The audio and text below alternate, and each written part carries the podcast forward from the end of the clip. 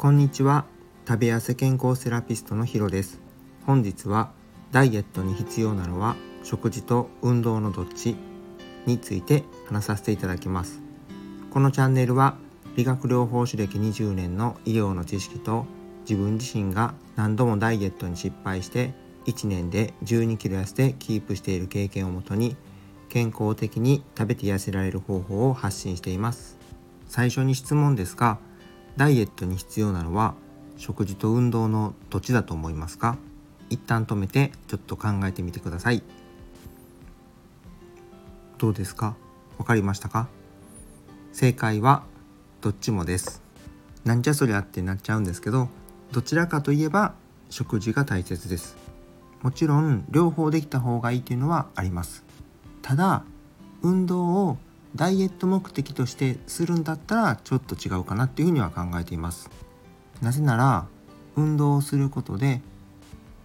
逆に食欲を刺激してしまって消費したカロリー以上に食べ過ぎてしまうっていうことがあるからです。それに消費カロリーっていうのはどうしても自分が思っている以上に少ないんですよね。自分自身が1 2キロ太っていた時に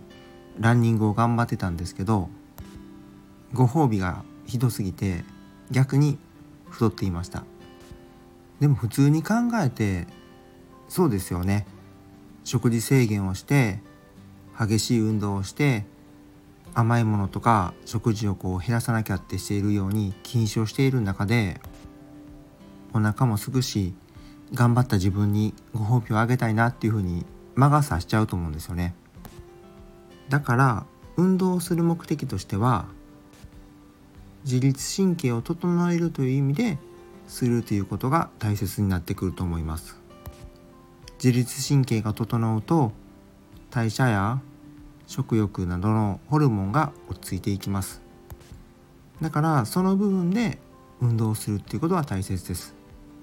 もちろん日中デスクワークとかで全然動けてないっていうんだったらやっぱり普段の運動量を増やしていくってことは大切なんですけど例えば睡眠時間を削ってまでジムに通ったりとか無理に、まあ、僕みたいにランニングをしてドカ食いをしてしまうとかそうなるようにする運動はやめてほしいです食事を整えていって余分に食べているものをカットしていくっていう方が結果的にですねカロリーを抑えてアンダーカロリーを作ることができるんですね。よく SNS でも見るのが筋トレをして基礎代謝を高めてその結果痩せやすくなりましょうっていうのはあるんですけど頑張りすぎる無理をしすぎると逆にそれがストレスになってしまって自律神経が乱れて結果的にドカ食いになってしまうので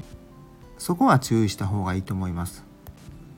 運動はできないよりもできた方がダイエットをよりよく加速させることはできますがやり方や取り組み方っていうのは本当に注意していってください。それではコメント返しをさせていただきます。18回のマッサージに必要な強さについて4件コメントをいただいています。この回は理学療法士としての考えをまとめて配信してみたんですけどこう思ったよりも反応が良かったので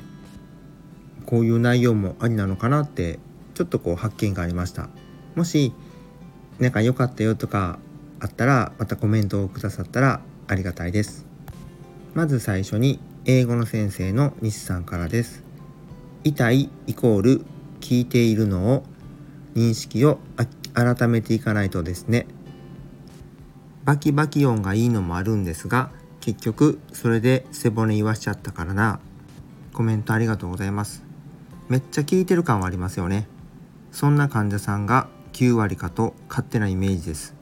料理で言えばお出汁を大切にほんの少しの味付けで満足できるようになっていけることが体への負担も少なくなると思っています。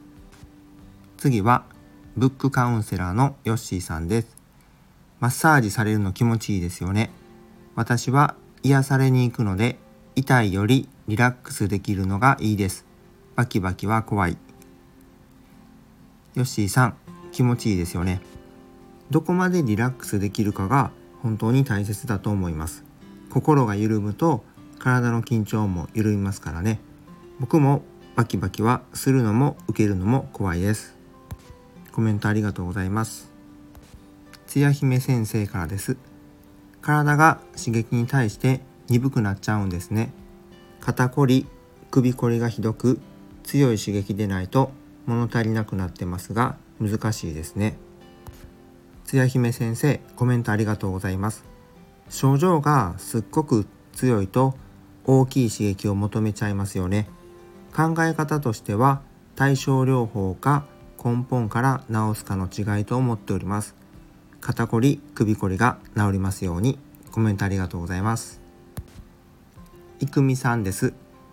痛い方が効いていると思って我慢してました。すごいよねって褒められてましたが耐えすぎですね。いくみさん確かに痛ければ痛いほど効いているという方は多くいらっしゃいます。芸人じゃないですからね。昔理髪室の外来患者さんで先輩がそんな感じのことを言っててその患者さんがどんどん悪くなっていたのを横目で見ていながら辛かったというのを思い出しましたがあるあるです。いくみさんはスタンド FM でも配信されてるし X では防災のことについて発信されています。今まさにですね本当に必要とされている情報なので是非皆さんもご覧になってください。コメントありがとうございました。これからもダイエットのことや健康について配信を行っていきますので面白かったらいいねためになったと思ったらフォロー。質問があればコメントをいただけると嬉しいです。それでは今日はこれで失礼します。また明日。